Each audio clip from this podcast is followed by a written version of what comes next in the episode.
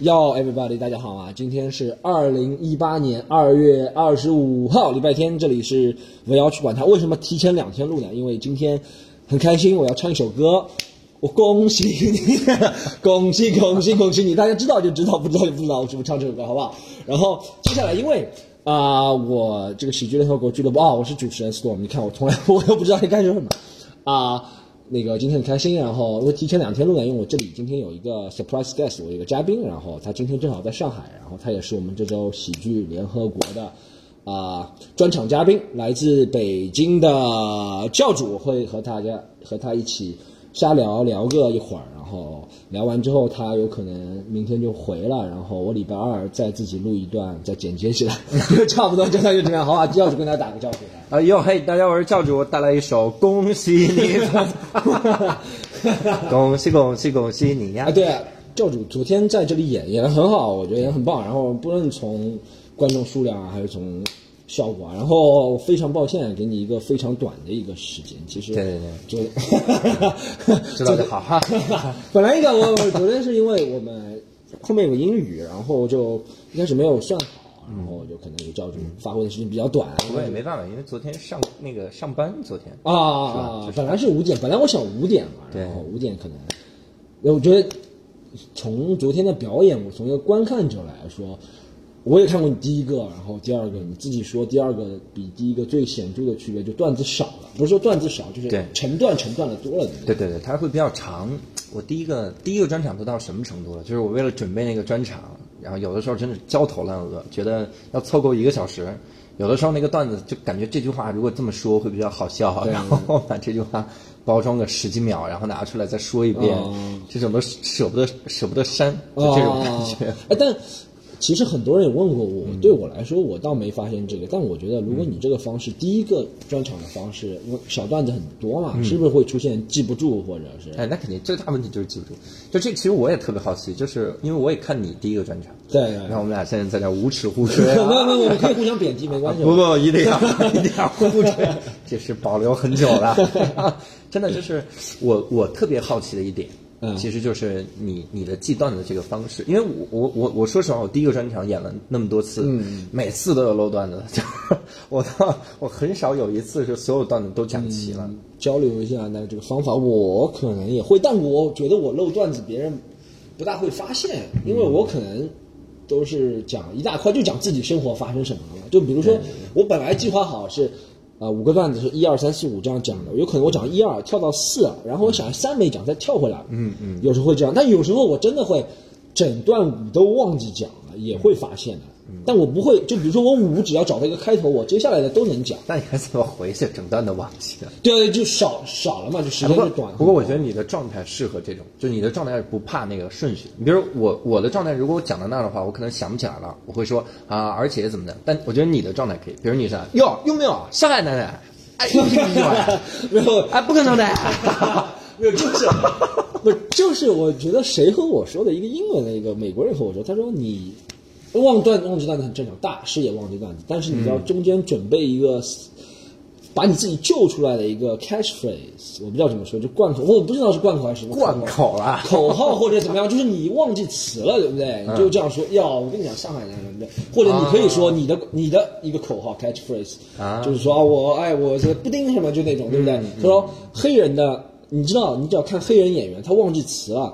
他就会说一句话，耶、t h i s shit's crazy man 对你知道他在忘记词了，你就知道 了。然后白人可能说，哦，yeah，like I said something like that，你知道，是不是这个这是一个技巧吧？我觉得。然后记词，那你第二个可能好很多，也会你要记顺序吗？从头到尾？第二个，第二个，因为它有有，就段子长了之后，它有会有逻辑性。对对，会有，我感觉到。对对，就是我会我会说，比如你看，我感觉到了，太牛逼了，不是有逻辑，我操，讲笑话还有逻辑。对，真的是这个感觉，然后就会觉得整个一大段里面，然后都在说同一个话题，然后同一个话题不同方面，就这么说就行。哎，你我，因为三月十号你不是还要去北京做对，包括你不是全球要开始巡演，哎就是在全球选了六个国家，然后发的很急。不，四个城市石老板讲了一句话很搞笑，他说：“ 他上次我从美国回来，他跟我说。”你的全球巡演，我已经很开心了哇！全球巡，我想回答他很成功。他说你的全球巡演开放卖的不错，哎，石老板被我们这个节目封杀了，这节目就完了。就是你你那第二个专场跟第一个有区别吗？哦，完完全不一样。我嗨，我以为是完全没区别。完全不一样，完全不一样。而且我发现我第二个专场，说实话，我也你也写挺快了。我因为我第一次见到你，我不知道你什么时候第一个专场完成的，但是我第一次见到你，我们记得是去年七月份。我第一个专场完成就是去年五月。哦，那就一年不到，对没有一年不到，因为你十二月份就开始演了嘛，对对对对那就半年多啊。我觉得，其实我也觉得我半年多就能写一个小时，我不知道这个但是你是你是中英两个嘛？啊，对，你得先写出来中文，然后再把它翻译成英没有没有，我英文跟中文不一样，但是没有，我就觉得其实无论从我们两个速度来讲，我觉得好像都比我认识到的、听到那些规律要快，因为我看那些欧美演员，哎对很长才哎。我真是这感觉。可能是我们质量不高还是怎么样？不是我，我那天听那个 Fluffy 啊，他在讲，嗯他说他他妈讲了十九年了，六个专场。我说这对对啊对啊对啊，我说是我这怎么了？这是，但我后来仔细想一下，我觉得是语言的问题，就语言的感觉不一样。就是我觉得英文低语境嘛，嗯，他那个就大家不容易不容易笑成那个样子，而且他们的要求很高。有可能对，我觉得你看他们，他们必须要聊政治，对要聊那些的，咱们就没要求。对，嗯，我有我有要求，你还是要有。没有，我我就很好奇，我上次看 Jerry Seinfeld 宋飞他也讲，他说他最早的段子，他最早的段，他说他最早的段子可能我们一个工作人员进来啊，我不好意思，我们在录那个，不过都会录进去，没关系，微博上一下去，从来不剪吗？这节目 从来不剪，太吓人人心太旺啊，就是。哎呦我操！这我得我得好好我改改词儿啊。后来我从来一刀不剪。我有一次唯一剪的是什么？我有一次给你讲，讲到一半又讲其他了。我有一次唯一剪的是一个观众反映，他说：“哎，你怎么第十八分钟的时候突然是一首歌，而且是一个很暴力的 rap？” 嗯 bitch 什么 bitch I need your love song。后来我一听，好像是真的是这样，是因为我本来把开头的歌，然后我在剪第一次剪辑的时候手一滑，拉到第十八分钟，我没注意到，然后往上就观众说：“哎，第十八分钟的时候吓一跳，是不是？”太开始了，我是唯一一次剪是这个，之后就没见过。这要命啊！不过不过你你刚才说那个宋飞那个，对，宋飞他，我上次看他一个采，也不是上次了，就是他之前有个四个人，他跟 Chris Rock、Louis C.K. 那个你看过？他对我翻的那个，哎对，他说他最早的一个段子有十年，而且对，而且那个谁不也是吗？Louis C.K. 也是，他说他最早的那几个段子就讲了十五年，对对对就他妈几个破段子。哎，我在想，我们，我应该想，论天赋上，我不可能比他高，对不对？但是但是问题是你仔细想，中文你仔细想 Louis C.K. 那个事儿，嗯他自己自己十五年就讲那么几个破段子，对然后他接下来说，我每办一个专场，这段子再对他一年就出一但是一年就。有一个专场了，对他后面一年专场的质量就无与伦比，跟我们 肯定不能就是比啊！对对就。是这个感觉，所以我我我觉得我们以后就会量少了，就是一个男人一生的段子就两杯牛奶的量。什么鬼？你知道你知道这个比喻吗？一个段子十滴血，这种太损，这节目可是一刀都不剪。一刀都不剪辑。你知道我有很多，我想跟别人讲，我有很多我。呃，前五期还好，我从后面现在到做到这是第十五期，嗯，做到后面从第五期到第十五期，每次上架一小时就被喜马拉雅退回来。是吧？他给我的原因是没有广告，但我不可能有广告的嘛，对对对有广告谁呢？然后我打电话给我中文，他说你因为里面有叉叉叉叉叉叉不能说的内容。啊然后我说有，他问我有吗？我说嗯有吗？他说你自己想想看。我那时候说嗯没有没有没有，他就给我回复了，每次都是这样，每次都是这样。所以这集尽量不要用这种对对上去要讲。好啊，就哎，那你觉得？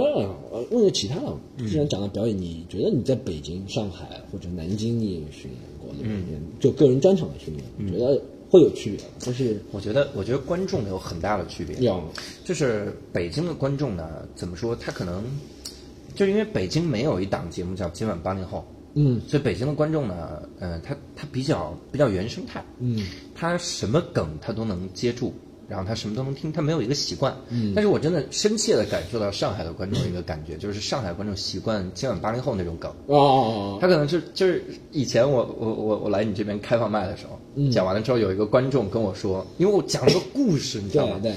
就是我讲故事哎，然后他他他跟我说，他说你这个铺垫太长了，我 说我说不对，我中间设置了好几个笑点，他说啊我操，我一直以为你最后要来个爆梗，他就一直在铺垫等等。对，尤其是我们开放麦来的观众，特别可能像你说的这个比例情况比较多。昨天但是基本上都是认识你的或你的粉丝，对对，昨天观众都是我花钱买的，接接受度很好的。呃我也其实有在想，我觉得北京观众我去演过两次啊，但不是专场，啊专场也演过，然后嗯演那个十分钟、十五分钟。我觉得北京观众最大的特点比上海观众，我觉得他是大爱大恨都蛮明显的。啊，对对，我们北哎那个我们有一个事儿，就是那会儿池子，嗯池子在北京演的时候，在那个老树丛，嗯然后演的时候，我从，底下一个观众差点打起来跟他。哦，是不是就是因为河南人？对对对，他他一上来就说，他说那个我是河南人，嗯然后你也知道我们河南人有个特点，我们河南人喜欢卖孩子，嗯然后刚说到这儿，底下一个我操，他就站起来了。他就懵了，你知道吗？他啊，啥情况？这干嘛呀？然后底下说你他妈说谁都行，你不能说孩子。我不知道怎么回事，可能大哥要不就是 有人经历，要不是自己被卖，啊有有有然后自己自己被卖，然后就是站起来要骂，然后打，然后池子跟他说说真的，大哥你冷静一点，你真真不一定能打得赢我，是吧？然后咱咱聊，他还听吗？然后最后就把那大哥劝出去了，嗯，就是很奇怪的这么一个，就是哦，我觉得北京观众是大爱大恨很明显，还有一个我觉得大爱大恨明显，就是每次去北京，就是可能我是一个外乡人，上海人或者怎么样去，哎我靠！我第一次听到一个上海说自己是外乡人。我，没说外地人，我说外乡人，哦外乡人。台湾的说法，外乡人，就是就是怎么说，贵族到了 就是可能听到我的口音，一是觉得好玩，对吧？然后去北京，二是就他特别容易搭腔，你知道吗？嗯，你说什么他就觉得哎，哎，就那种上海特别，上海的观众基本上就就因为是上海女生多，嗯，观众啊就笑，然后笑他他不喜欢的时候就看手机，他也不会很反感那种。因为因为北京受相声影响对对对，我觉得就是互那种特别那种东西是你喜欢又不喜欢，我觉得。对，有的时候特别尴尬，他他妈会把你的梗说出来。对对对，他太那个了啊啊啊啊啊！你这还埋着梗呢，准备抖一下，人给说出来了，这很尴尬。不是，这是真的。我还有一个我不知道你认同吗？就是我现在比如说我自己不主持开放麦，或让其他演员，比如说默默啊或者谁主持，我和他们说就是，嗯比如说默默他跟观众互动很强，但我觉得有时候主持人一上来跟观众互动完之后，观众就。不知道这个是怎么欣赏，他就觉得啊，可能就一直应该说，哎，一直应该说，对对就刹不住车。对，还一个还一个真的是这个感觉，就是其实很多人他不知道咱们这个东西到底怎么玩儿，嗯，他甚至比如说那个我们以前也有那种，就是主持人上面开场开了五六分钟，然后底下观众问。什么时候开演啊？对对对对对主持人说我是我是第一个演员，对对对。就 很尴尬。经常有很多人问我，他说你今天演吗？我说啊，我主持。他说那你到底演不演？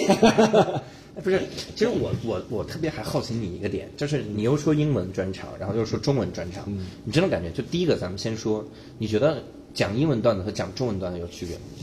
呃，区别不大，对我来说状态来说区别不大，就是状态啊，就是那那对状态区别不大。gaster，状态区别不大哎，上海呢？上海呢就跟 M g a n s 的差很多，这两个状态是。啊，差很多。然后我们台湾的呢，啊，这就可以了。然后就是我我我其实特别担心的一个事儿是啥？就是你你可能看中文的，就是我按中文的这个思路去写英文的段子，写出来可能就是。因为我觉得你还好，你在英国，就是你在那个澳洲生活那么久，嗯，我觉得我如果写英文段，全他妈是中文的思路，对对，我觉得是是会陷入这个逻辑，就是没办法我一开始不会写英文段子有中文思路，但我一开始写中文段子有英文思路，因为我一开始先讲英文啊，很早六年前就开始先讲英文，然后我一开始写的英文中文段子都是英文思路，就是比如说话题也是那些英语语境里面的话题很多，但我现在我觉得能平衡，那个时候不能平衡。学其实确实不容易啊！我不是自夸，因为我其实每次都想在那个我的 podcast 里面插一句说，Storm，你知道你多么不容易，你要写两个。然后我说，哎，其实我没那么不容易。哎，我来，我来，我来，今天就找到有人说 Storm，你知道你多不容易吗？要写两个。哎呦，我现在知道我为什么上这节目了，就等这一句。没有，其实我觉得这个东西，呃，我知道一个世界上比我还不不是比我还厉有一个人很厉害的人，他是在他是一个法国人，他是世界上最有名的法语演员，然后他现在英文也很厉害。嗯，其实但是因为法语跟英语虽然他们文化上差不多，但这两种语言也是差很多的。对对对所以说他是法语跟英语都是世界上很强。那个人，他有个秀在巴黎叫做 Welcome to Paris，是用法语说的，反正他就是一个地陪的一个节目，就等于外国人，全世界的外国人去巴黎，嗯嗯，基本上都知道这个剧。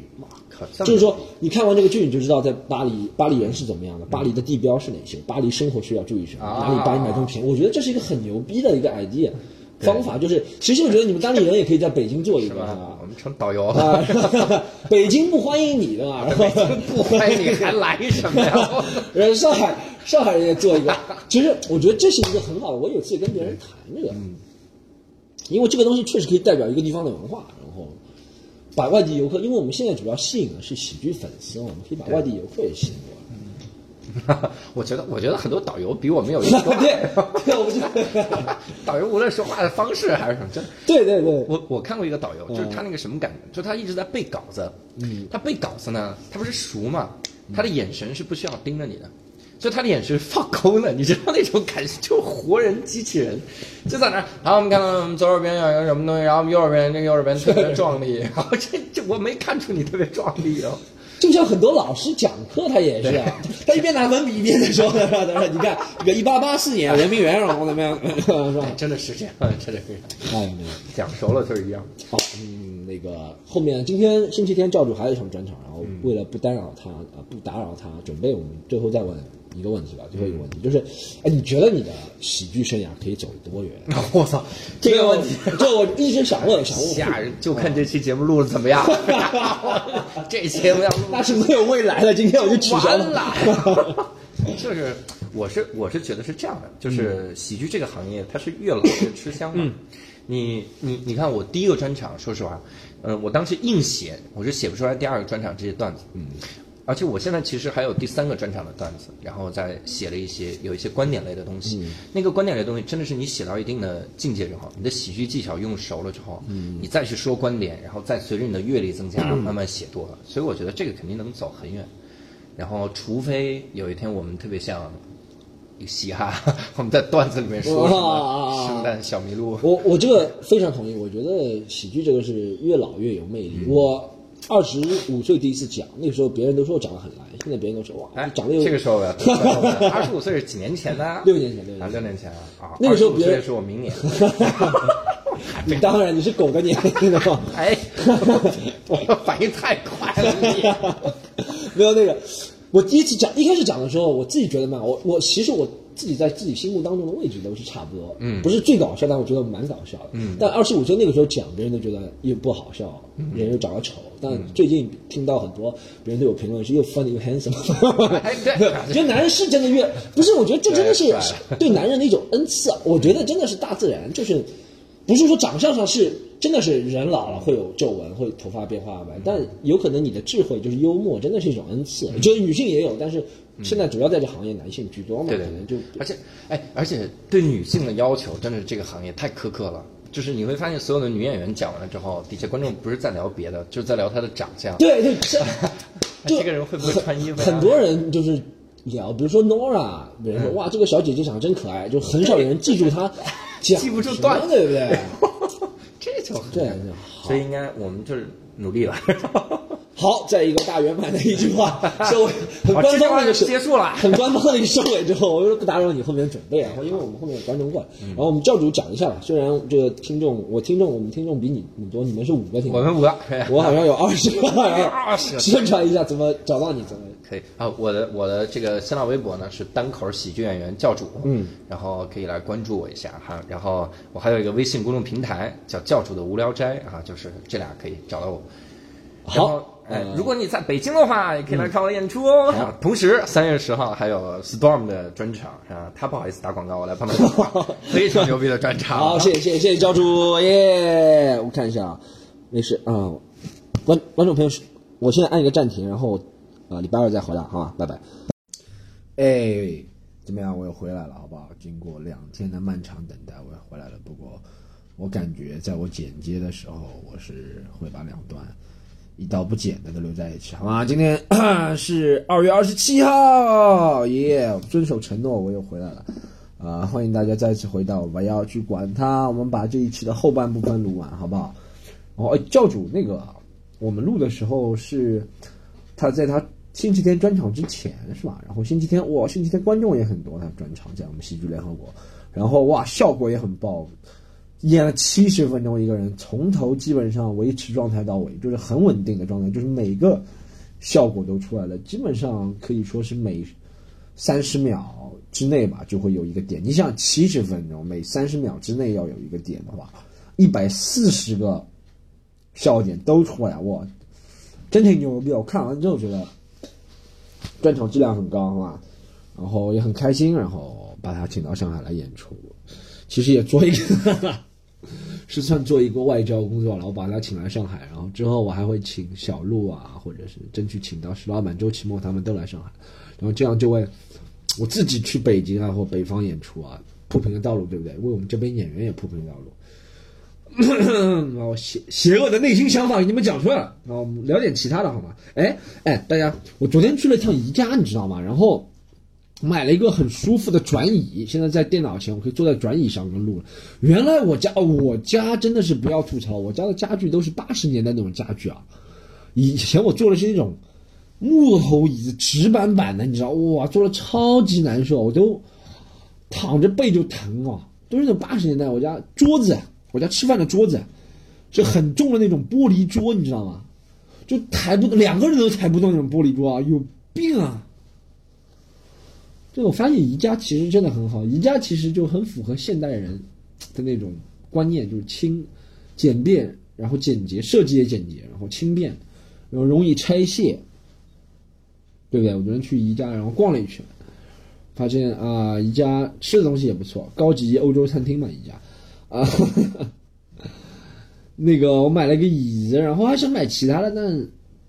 买了家里也放不下，你知道吗？然后我发现，但我感觉宜家这个有一个微，就是好像它就是有点太，就现在好像每个人家里都追求那种极简的，都是宜家，对不对？就那种风格，就很少有像我外公那种人那个时代的人，就是他自己装潢自己的房子，你知道吗？他每个都是木头家具。哎，你说对，木头的倒算了，木头的倒值点钱。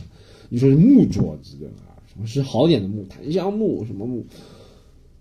或者是什么什么木松松木啊，不好意思，刚吃完饭啊，那个好像松木啊会比较好一点。然后你自己装潢是吧？然后那个大大大厨，然后雕个什么凤孔雀、凤凰，然后左左孔雀右凤凰，什么上梅花下什么雏菊，就这些东西，你知道吗？就感觉哇，诗情画意，书香门第。真的，我家这个就妈都是那些烂家具，我靠！我看我家家具就不爽啊，真的是特别像八十年代。大家有没有看过《我爱我家》？对，就是《我爱我家》里面那个装潢方式。哎呀，因为买这套房子的时候，然后这个房子也小，然后买这个房子的时候，前面那个人家里的装修方式我们就没动，你知道吗？因为那个时候毕竟不像现在那么有钱嘛，对不对？没有没有，开玩笑。哎，我其实今天想讲一个重点的是。不是，呃，前天冬奥会结束了嘛？我想讲一下冬奥会，我都没讲，你知道吗？这一个月冬奥会开了，冬奥会开了十六七天了嘛，我都没讲冬奥会。为什么呢？我要讲冬奥会，就是其实这届冬奥会因为在那个咱们的韩国平昌嘛，然后 是不是听得很开心？咱们韩国平昌啊，那个在韩国平昌开，然后一是也是比较近地理位置，二是后面跟着我们北京。昌平的冬奥会，所以就 热点比较多嘛。然后一是闭幕式，毕竟我真没看，我冬奥会真没看，从头到尾也没看几天。我喜欢看，我倒喜欢看那个游行管道那个那个呃，Team White 是吧？Jim White 我忘了，就是那个滑板之王。然后他参加雪地，我发现哇，真牛逼啊！他旱路两栖，二零二二年东京奥运会要加入滑滑板项目了。他真他妈的第一个历史第一人啊！就是水陆两用，有点像那个。兰德克鲁泽，你知道陆地巡洋舰，真的陆地巡洋舰级别了。丰田陆地巡洋舰不水陆两他也是啊，能够在奥运冬季跟夏季奥运会都拿金牌的历史第一人啊，那个人要做啊。他那个欣赏就观赏性很强，你知道，我喜欢看那种滑板啊那些，哇，游行馆的哇，那观赏性是想在空中翻个几圈哇，然后在绝洁白的雪面，然后就美与力的同时。交合结合体现，我觉得挺好，是吧？然后这届冬奥会争议比较大的就裁判嘛，然后开始骂韩国了。那那确实韩国裁判，首先我明显讲明讲韩国裁判是有问题啊，不仅是这个有问题。大家如果看过二零零二年世界杯的时候，我不知道大家我的听众是不是有这个年纪，到了这个年纪看过二零零二年世界杯的时候，我就全程看了二零零二年世界杯。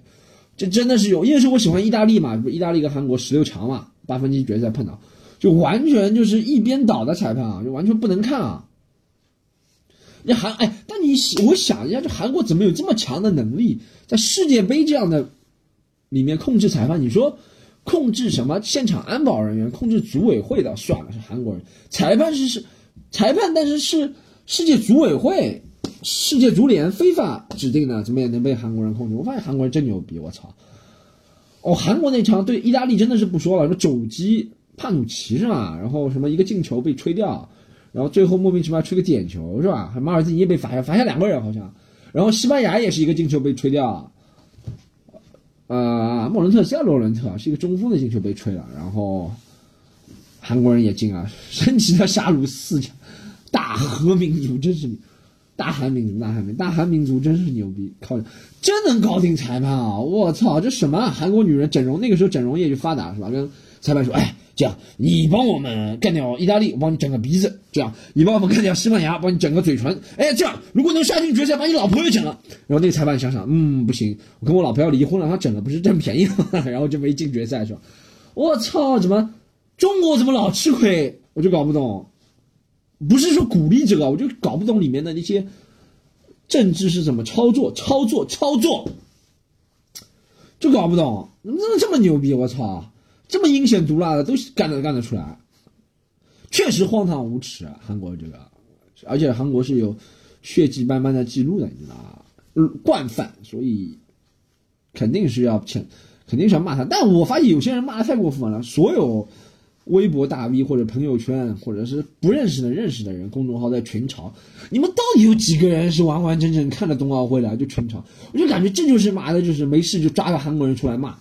就哎，就每过三个月、六个月就要抓个韩国人、抓个日本人出来骂，你知道吧？现在这两天又和日本人关系好了，什么羽生结弦之后又和日本人关系好了，就骂韩国人，之后和等会儿又什么什么什么开始骂日本人，就有你有多少人？我真的是没我没怎么骂，我虽然知道无耻，但我没怎么骂韩国人，在网上啊或者是在朋友圈里，我真的没看见。你要成为一是。或许你是这个比赛的组织者，你不要跟我说什么中国人要从球敌忾这种话。就或者你是这个比赛的参与者，或者是你观众，你热血沸腾的看了啊！我这骂的人里面有多少人看了？可能那些煽动的大号他是看了，但是被煽动的人，哎呦，我真的是不想说这个问题。而且说实话啊，就是能够把这个上升到国家程度也蛮无耻的，不知道谁上升的，对不对？哎，你说这就等于，哎，我举个例子好不好？这就等于，大家以前看过那些篮球比赛嘛？我不知道有多少人认同我这个观点，但我还是要说，就是大家等于这就等于一个篮球比赛。然后之前看过那些中美对抗赛，不是经常打架的吗？以前中国队和以前中国队打架不太厉害啊，篮球那个朱芳雨那个时候打巴西队啊，打什么波多黎各啊，什么打打逃了，打巴西队把把别人打逃了，你知道吗？那个时候啊，弘扬中国武术精神。你说，如果巴西媒体回去这样写，你说中国人都是野蛮人、粗鲁的人，我们这边不要都抗议啊？你如果说中国足球队，对，确实啊，篮球队那个时候确实没有问题。你如果说全所有中国人指着鼻子骂所有中国人，十四亿中国人，如果巴西，我觉得肯定有的，肯定有人会这样写的。你说这个媒体报道如果被转载到中国，不是又变成抗议、反对巴西、烧巴西领事？就哎呀。我不能，我就发现我们现在这个情绪很强的，你知道，我也不想当出头鸟，抵抗这个情绪。而且韩国确实有问题，那我就觉得，说实话，我就总结一句话，就是你们骂了那么狠的人，或者是群嘲那么狠，到底有几个人是完完整整的把冬奥会给看下来了？没有几个吧？啊，我这么喜欢体育的人，我都冬奥会好多项目我都看不下来。冰壶，你他妈能看下来吗？我操，妈的！冰壶是真的是第一个让我觉得啊，退休工人好像运动不是应该年轻、更快、更高、更强吗？冰壶好像是所有都是反的，你知道吗？是运动奥林匹克精神相反，是更矮、更慢、更弱，冰壶，你看这动作，哎呦，哎呦，哎呦，哎，腰肌劳损了，他妈推个冰壶出去，不管男子女子啊，真的，你能看下去吗？冰壶，你能看冬奥会吗？真的是看不下冬奥会很多项目。那花样滑冰我也真的看不下，说实话，美是美，但不懂欣赏，大老粗，好吧？花样滑冰我看不下，我就不相信有人能看既看花样滑冰，又看冰壶，又看速道速滑，又看短道，真的很少有，很少有是有，但肯定不多。你也没资格，就这样子像群嘲像血海深仇一样骂别人，这他妈的就反正跟着骂嘛，对不对？跟着骂就不会错嘛，蹭热点嘛。哎呦，还有一个还有一个冬奥会一个事情，就是这两天不是，呃，那个吴大靖是挺牛逼的，拿了冠军之后，哎，你说拿了冠军真的是牛逼，对不对？说实话，你说奥运选手要在全世界脱颖而出，然后在奥运会这种比赛级别拿一个金牌是很牛逼。你说什么凯旋啊，什么出名啊，都应该，就像以前孙杨啊，或者是其他的奥运选手，因为我知道奥运选手中国这几年最火就是孙杨，好，其他选手听不到了拿金牌，从来没记住举重拿金牌叫什么名字，就记住孙杨，奥运会就记住孙杨。然后，其实我觉得还有一个原因，就因为我们一是女女性得金牌，在中国就中怎么说，就中国女性的运动能力啊，或者怎么样啊，和国外西方不是差很多，对不对？而且可能是西方也不是投入。你看，我最看到一个最惊人的消息，就是那个一个美国的那个什么金牌还是银牌选手啊，就是那个躺在那轨道里面滑滑梯下来那个叫什么项目，躺在那个冰。就滑滑梯，然后他回去还要开个修车厂，我操！你想别人，别人都不是职业运动员，你知道吗？参加冬奥会，中国是举国体制，那也不可否认，五大金中拿金牌或者是拿银牌的都挺牛逼的，好吧？但是你吹就吹，但就是我今天看了一个新闻，看啥什么？啊，五大金什么金牌啊，什么银牌，对不对？然后吹完了就拿这几个人拿金银铜牌，后面吹了一个几个选手，我都不讲名字了。什么花样滑冰第二十六名？我说二十六名呀，大哥，二十六名怎么吹啊？二十六名你不要放电视了，好不好？真的，别人肯定说，哎呀，二十六名你得到啊，斯东，哎，我是肯定不如他，他肯定我绝对不如他，好不好？我我花滑溜冰的我我肯定不如他，但我为什么不能讲二十六名？就像我做一个工作是吧？如果做到全世界第二十六名，我也不会。啊，你说你参加什么奥林匹克数学比赛？那二十六名从来没有人吹的吗？也是世界性。二十六名真的就不要吹了，好不好？电视台，二十六名也吹过，这他自己都不想告诉别人。别人问他这次冬奥会怎么样？他如果回去之后，他家人问他，哎哎，这次冬奥这次冬奥会怎么样？哎，还不错，还不错，韩国还不错，挺漂亮，韩国啊，韩国整容的人挺多的啊。那裁判傻逼啊，他说你得几名？哎，我嗯，比赛比赛有你，他自己都不好意思讲。二十六，你说二十六名，他会裱在墙上啊？一个证书是吧？国家体育总局发的，恭喜八叉叉叉获得二零一八年平昌冬奥会什么项目第二十六名。二十六名有什么好吹？我真的是举国体制下二十六名有什么好吹？真的，你说前三名真的是挺厉害。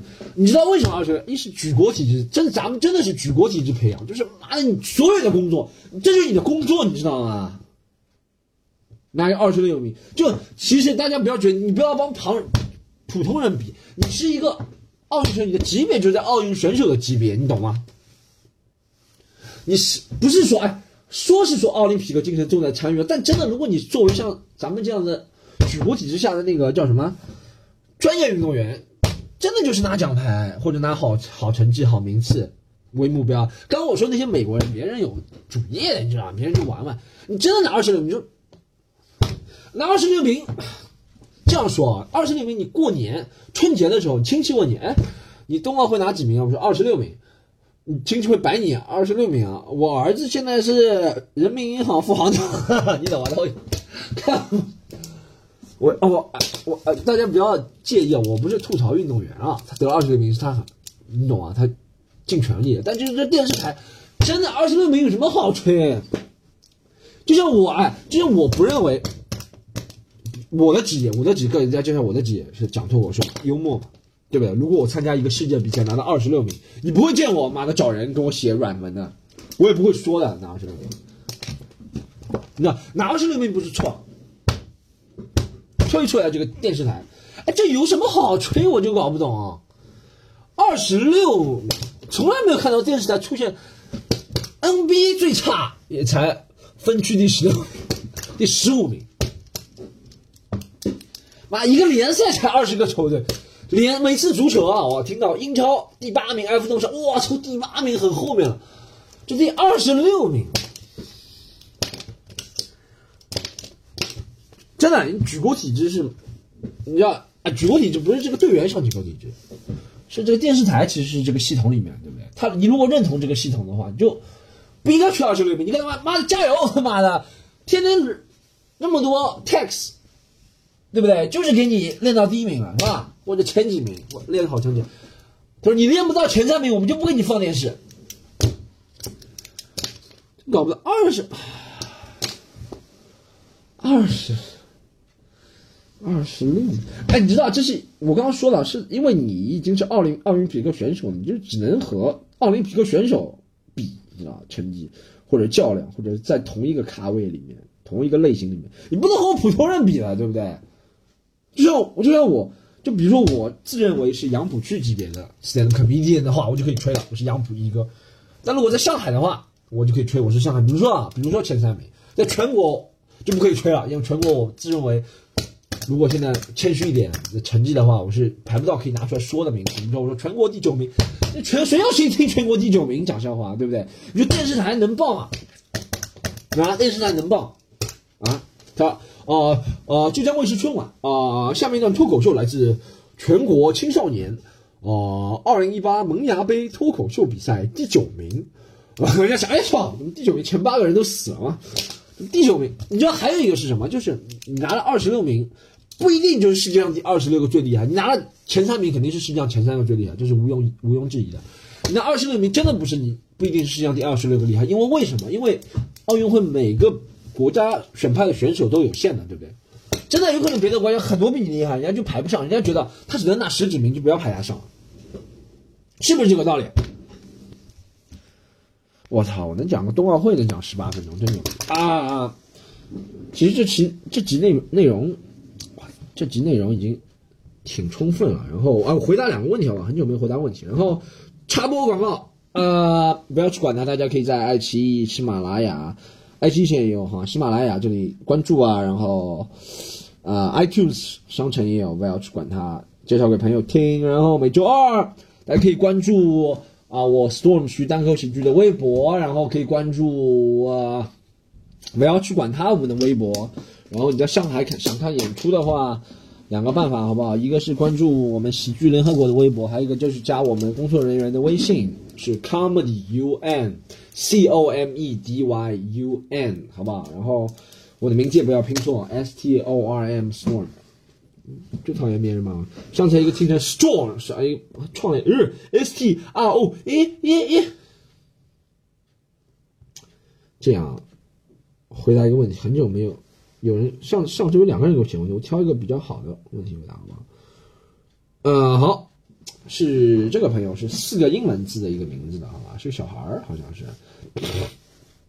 好，回答一下，他给我写的挺长的啊。这样，他是 What？他的开头名字，你知道我在说你啊？最后英文单词估计很多人读不来。他说：“你好，Storm 徐。”哎，给大家讲的是，其实。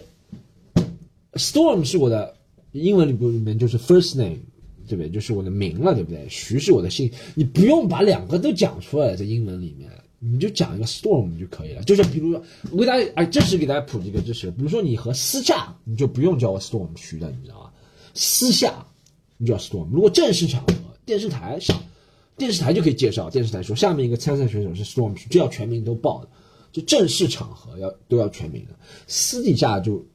如果是朋友或者私底下，或者你给我写信，或者怎么样，你就一个 storm 就可以。大家分清楚这是英语的用法，对不对？就说私下你不会叫一个人全名的，比如你有三个字的名字，叫我一个朋友梁海源，对不对？大家如果认识的话，知道他是一个脱口秀演员，私下都叫他海源，但在电视上他比如像吐槽大会啊怎么样，大家就叫梁海源，或者是在媒体出现啊或者怎么样，这是一个嗯好，太多再继续读下去啊。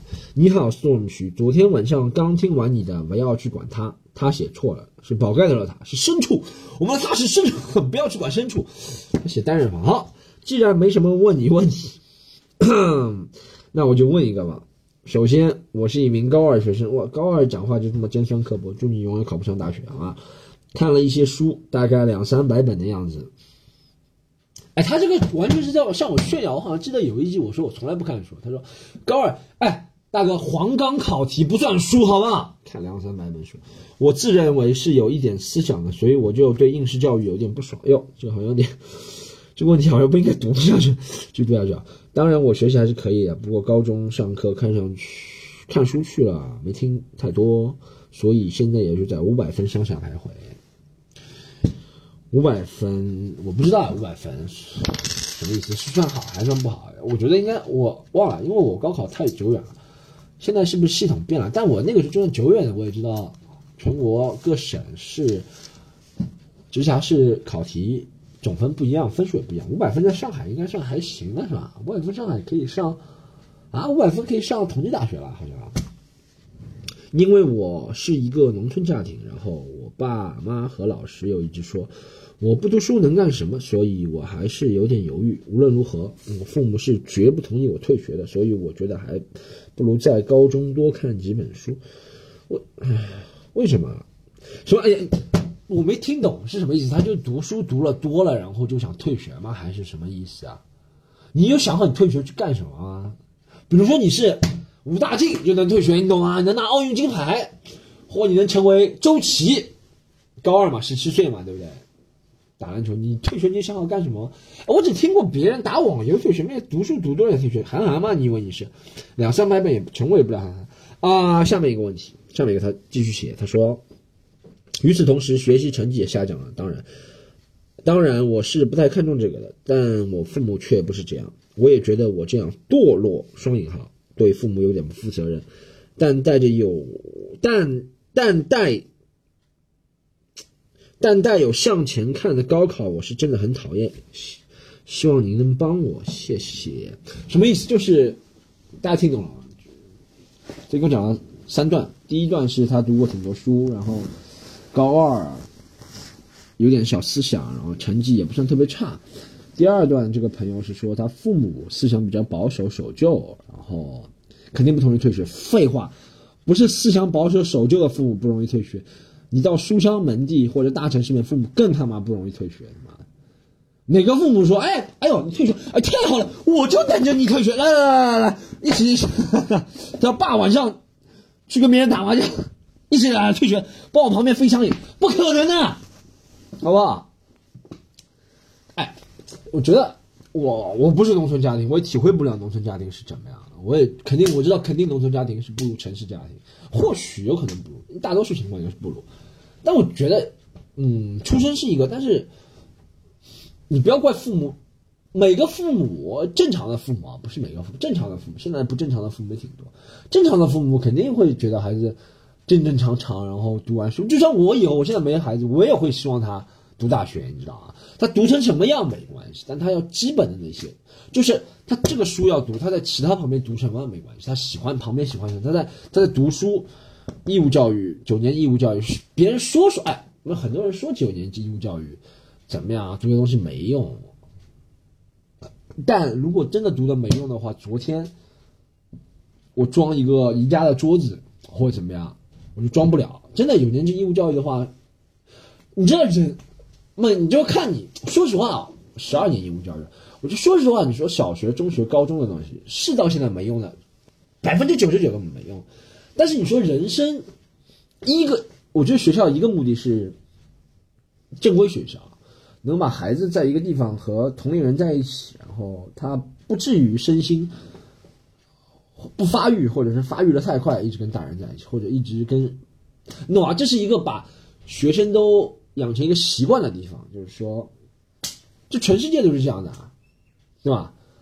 就是说你要去学校，然后跟同龄人在一起，你不能天天在家，对不对？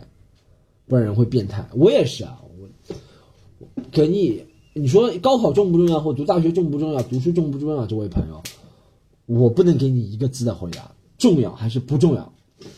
我不能不负责任的说它很重要，也不能不负责任的说它不重要，对不对？但我可以给你讲一下我的经历。我是高二上半学期的时候，高一成绩还不错，就一百分，平均每科都能到八十分吧，应该还不错。我读的是一个上海重点中学。然后高二的时候着迷网游，我就想，就着迷网游的人会想退学，怎么？或者着迷其他的，怎么会着迷读书的人想退学？那你成绩应该还不错了。你像韩寒也偏科，但韩寒也有好像有一百分的，但是韩寒应该影响不到你，你才几岁啊，对吧？影响到我们这代人，就我们这代人真的是被韩寒不是影响毒害，好吧？我也没见过韩寒，在这这里骂他一下，然后在微博上艾特一下他。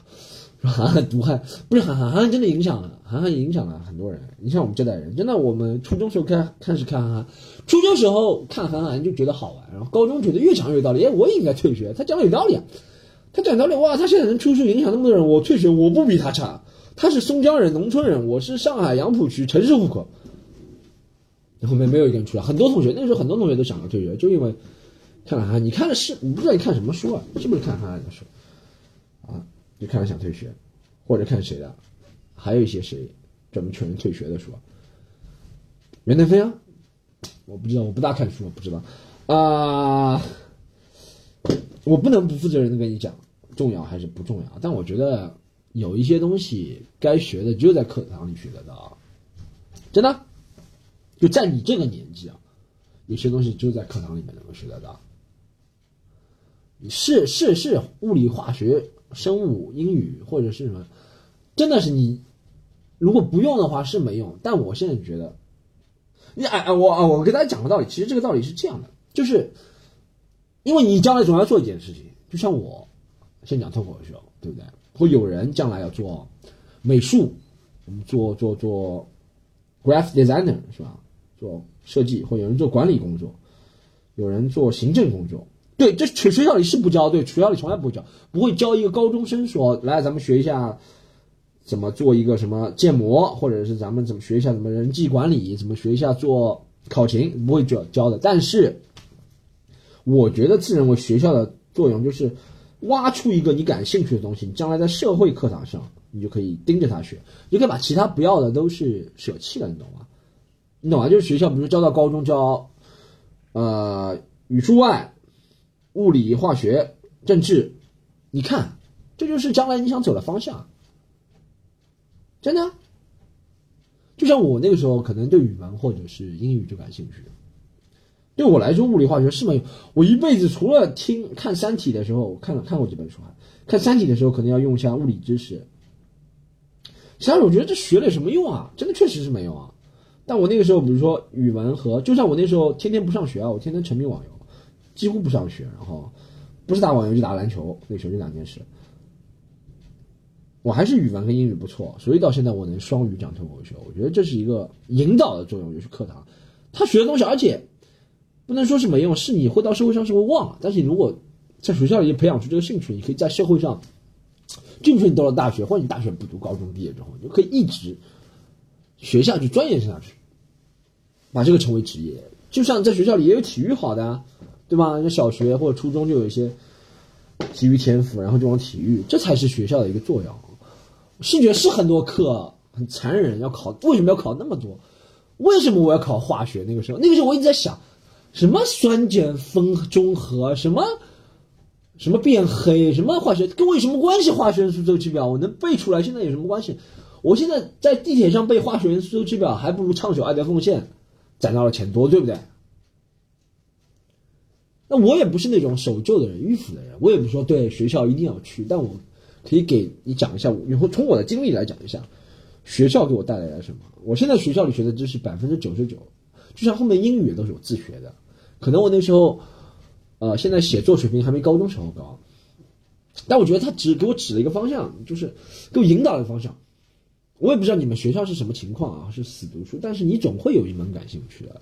我觉得在社会上的话，你只要基本的生活能力有之后，有一样你感兴趣，你喜欢做什么？你喜欢写作或者将来你喜欢做管理行政工作，你喜欢做一些电脑上，你说你说美术啊，或者你喜欢画画啊，你喜欢科学家啊，对不对？你喜欢我不知道你喜欢做什么，做传销啊，你要练演讲吗？你要要要学好政治课啊，你可以做人管理啊。